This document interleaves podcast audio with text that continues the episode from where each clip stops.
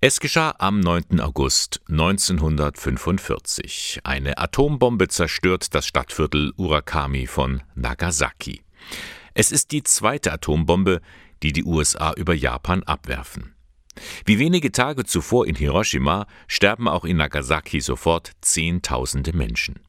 Einer, der den Abwurf überlebt hat, ist der Radiologe Takashi Nagai. Zunächst kümmert er sich um die Überlebenden in dem Viertel, leistet erste Hilfe. Drei Tage später macht er sich auf den Weg nach Hause zu seiner Frau Midori. Ihm ist klar, dass sie wohl schon tot ist. Er ging an die Stelle, wo ihr Haus gestanden hatte und hat an dem Ort, wo die Küche gewesen war, einige Knochenreste gefunden, einige Knochen vom Becken und von der Wirbelsäule und den geschmolzenen Rosenkranz von Midori. Takashi sammelte diese Knochenreste auf und brachte sie zum Friedhof, setzte sie dort bei. Aber er war so von Schmerz durchdrungen, dass er ohnmächtig zusammengebrochen ist und einfach die Nacht auf diesem Friedhof verbracht hat. Die Lebensgeschichte von Takashi und Midori Nagai. Maria Groß kennt sie sehr gut. Sie ist die Vorsitzende des Eichstätter Vereins Knotenpunkt Begegnung verbindet. Sie hat eine Ausstellung über das Leben der beiden nach Eichstätt geholt. Der Titel was niemals stirbt. In der Ausstellung sehen wir schwerpunktmäßig das Leben eines japanischen katholischen Ehepaares, Takashi und Midori Nagai. Takashi Nagai war Röntgenarzt und stammte aus einer shintoistisch-buddhistischen Familie. Midori war Lehrerin und stammte aus einer Familie der verborgenen Christen, das heißt einer christlichen Familie, die während der ganzen Zeit der Christenverfolgung in Japan den Glauben bewahrt hat. Takashi war zunächst Atheist. Erst als er erlebt hat, dass seine Mutter auf dem Sterbebett etwas ausstrahlte, was er sich nicht erklären konnte, befasste er sich mit dem Christentum. Dazu gehörte, dass er sich in einer christlichen Familie an seinem Studienort eine Studentenbude mietete. Und die Tochter dieser Familie, das war eben Midori, die er anlässlich des ersten Weihnachtsfestes, was er dort verbracht hat, kennengelernt hat. Die beiden haben sich sofort ineinander verliebt. Aber die Geschichte der beiden war dann von vielen Hindernissen auch gekennzeichnet, aber vor allen Dingen eben von dieser großen Liebe und von der Fähigkeit Midoris, äh, in Takashi seine Beziehung zu Gott zu erkennen, zu unterstützen und zu fördern. Es ist eine fast schon unglaubliche Liebesgeschichte, die sich zwischen den beiden entwickelt. Beide haben sich sogar gegenseitig einmal das Leben gerettet. Das Takashi, der Midori das Leben gerettet hat, das war unmittelbar nach diesem ersten Weihnachtsessen, bei dem sie sich kennengelernt haben. Midori erkrankte an einer akuten Blinddarmentzündung und Takashi hat es sofort diagnostiziert, hat Kontakt zum Krankenhaus aufgenommen und hat Midori auf seinen eigenen Schultern im Schneetreiben dorthin getragen, damit sie unverzüglich operiert werden konnte. Und so hat er ihr das Leben gerettet. In fast genau umgekehrter Konstellation ereignete es sich einige Jahre später, als Takashi schon ein angesehener Arzt war.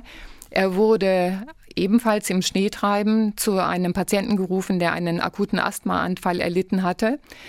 Takashi selber litt jedoch auch an Asthma.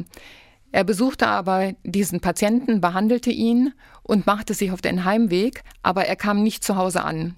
Deswegen machte Midori sich Sorgen, brach ihrerseits mit einer Laterne auf und fand ihren Mann äh, im Straßengraben liegend, der nun selber einen Asthmaanfall erlitten hatte. Und sie hat ihm zunächst geholfen, eine Spritze aufzuziehen, die er sich selber verabreichen konnte, um den Anfall zu behandeln, und hat ihn dann auf ihre Schultern genommen, um ihn nach Hause zu tragen, und hat ihm auf diese Weise das Leben gerettet. Hollywood könnte das nicht besser erfunden haben. Durch den Tod von Midori beim Abwurf der Atombombe scheint diese Liebesgeschichte zu Ende zu sein. Wir haben ja schon gehört, wie Takashi auf dem Friedhof zusammengebrochen ist. Aber dann? Als er am nächsten Morgen aufwachte, stand der Morgenstern am Himmel, der ja ein Symbol für die Mutter Gottes im christlichen Glauben ist. Und daraus schöpfte er Zuversicht und er hat sich erinnert oder eine Stimme gehört, die Quellen sind da unterschiedlich, er hat die Worte Christi neu in sich vernommen, Himmel und Erde werden vergehen, aber meine Worte werden bestehen.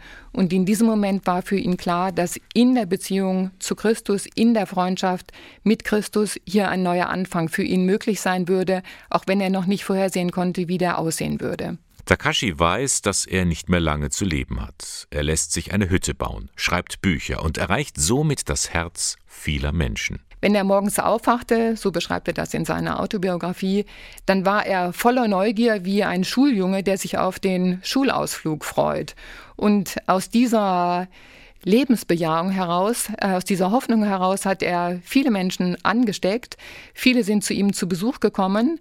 Äh, Menschen aus ganz Japan, aber auch berühmte Persönlichkeiten wie Kaiser Hirohito oder die päpstlichen Gesandten oder Helen Keller, eine amerikanische Schauspielerin. Das Leben von Takashi und Midori Nagai. In einer Zeit angesichts des Kriegs in der Ukraine kann der Blick auf die beiden eine Botschaft der Hoffnung sein meint Maria Groß. Es lohnt sich, die Ausstellung anzuschauen, weil wir viel von dieser Lebenshaltung von Takashi und Midori lernen können.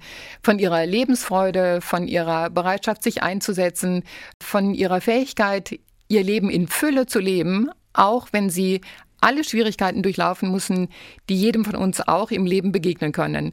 Es war für sie nie ein Anlass zu resignieren, sondern immer tiefer auf die Bedeutung des Lebens zuzugehen und es in Fülle zu leben. Zu sehen ist die Ausstellung in Eichstätt, in der ehemaligen Klosterkirche Notre Dame. Dort befindet sich ja auch das Informationszentrum Naturpark Altmühltal.